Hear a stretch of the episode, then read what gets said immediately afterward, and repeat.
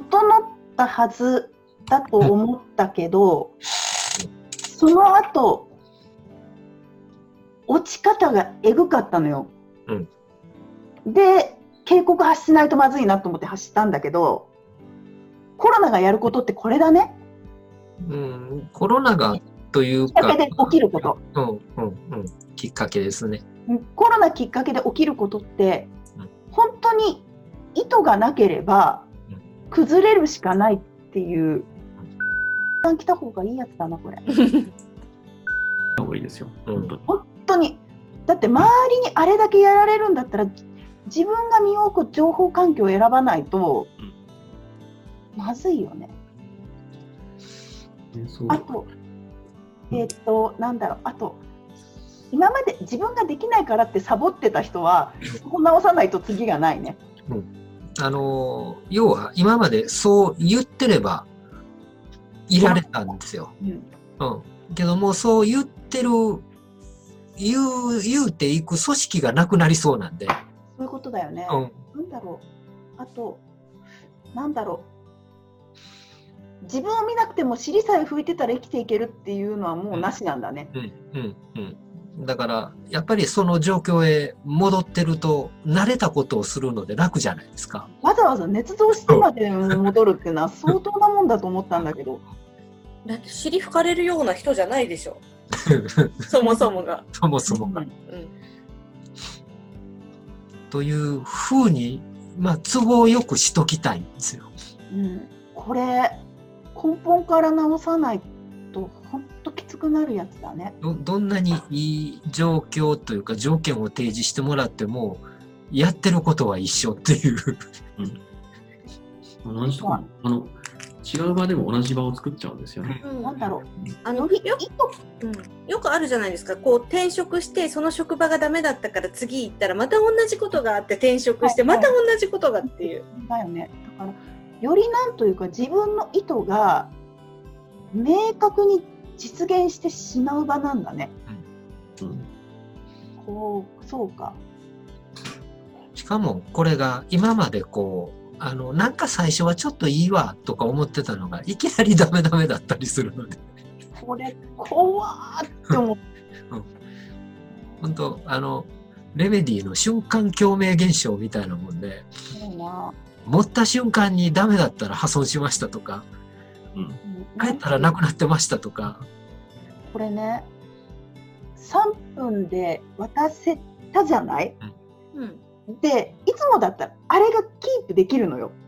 少なくともセミナー終わるまで、なのにあこのままだとやばいって思わすこっちに思わせるものがあったってこここれ高橋さん何？私普段絶対起きないもんこれ。いや、それは場の、場の共鳴が多分そうさせてます。私はいつも通りだとすると落ちようとするエネルギーがでかいという。あの、外外部から来る波動の影響が強すぎるんです。だからみんなやっぱりどうしても、うんよっぽど環境を強くするなり思いを意図を強くしないとみんなと一緒に落ちたくなるんね。落ちたくなるし、こっちの作ってる場合はいつも通りだと思ってるけれど、うん、その時々のパワーバランスによって、確かにそれはあるね。干渉波がどんどん増えてきてるので、うん、なんだなんだしっかりとしたこっちも意図と、その場を作る認識っているんだと思いますね。ううん戻るのか。そうね。うんあの、うんそれほど外部の圧が強いのかうんもしれない。あ強いよ。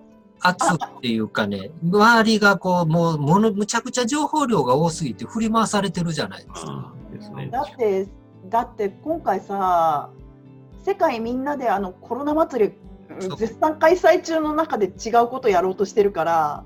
もう、あの、全世界の統一情報としてコロナっていう一つのキーワードがうん。駆け巡ってる世界の中で、私らはもうすでにコロナ後はこうだよっていう話を始めてるわけで、うんしかもそこに今までと全く違う意図でこう行きましょうねっていうきっかけを与えてるじゃないですか。うんじゃあ、さっきの話みたいに、やっぱり慣れたところがいいんですって無意識領域で選んでる人らが、めちゃくちゃ抵抗しますよね、それって。うん。で、自分では表面的には、いや、こっちへ行きたいからここへ来たんですって言ってる部分と、うん本質で反対側を選んでる部分がうん、こう常に綱引きしてる状態でセミナーを聞いてたりするわけで、うん。で、本人がそこそこできてた人としてもそこで甘い汁を吸ってた人たちの念も来てたからこそ、だよね。じゃなければここ明確にそう。私に警告来るってよっぽどだもん。うん。マミさんがああいうことは普段言わないので、あわざわざここで私仕事したくないしわざわざそんな脅したくないしいかにもセールスするようなねえそれ私の役割じゃねえぞっていう。なあれ？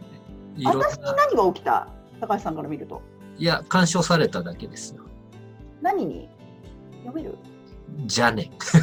誰？えっ、とどっから？えーマミさんを取り込みたい人。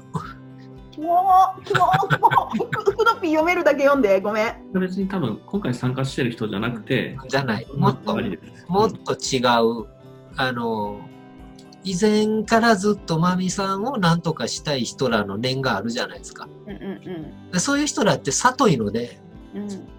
こういう気にうまくビジネスをできる人らなんですよ。あちゃんと今の状態をビジネスチャンスと捉えられる人らって。あの、だとしたらだとしたらやで、うん。むしろ引き上げた方がやれるわけやん。うん、だけれど、その人らも無意識領域でそういう念を持ち続けてる人らなので、そうか。あーだとしたらうん。本来はそういう人たちこそ本当はね、このネオユニでやっとあそう。だから本当なんだろう。あの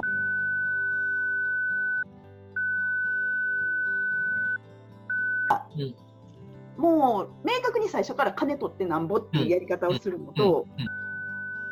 あのもう最初無料でええやんうん。の方に、もう本当に志に綺麗に乗る方で、実際多分ね稼げてる金額が2桁多いと思うね、うん、うん。あの人えげつなく稼いでるから後ろで。だから、本来の、その、制度のというかね、うん。正しいビジネスのやり方をするなんですけど、うんそれを超えてなお、あの、より抽象度が高い部分でビジネスをやると、かなと。うんうんだから多分これ干渉派入ってるのってうん。微妙に移りたがってるみたいなエネルギーを感じるんだけど合ってる、うん、うん。だから、生きたいけど生ききれないし、今までの形の方がやりやすいし、うん。あのね、えっとね、どこのブログやったかな？読んだのは、はいはい。もうめちゃくちゃ売れて、うん。けど、あの人のセミナーへ行くとね、うん。その、えーあれに踊らされて、買わされてる側のこと、ルーザーって言ってバカにするんですよ。ニュアンスわかる。うん。結局その上から似てる自分から見て、自分の本で踊らされてる奴らをルーザーっていう風に呼ぶんですよ。そのあり方が違うから、あの人の本は読まないって言ってるブログを見たことがあって、でうん。そういうのがどんどんバレるようになそう。本質がね、見えてくるとね、うん。売れてるけれど、いいことをやってる、書いてるけれど、実は本質そうだよ、みたいな。でその本質がもっともっとバレやすくなってそういう人がまともに稼げなくなってくると思うのね。うん。ってことまで分かってるからこそやろうなそうか。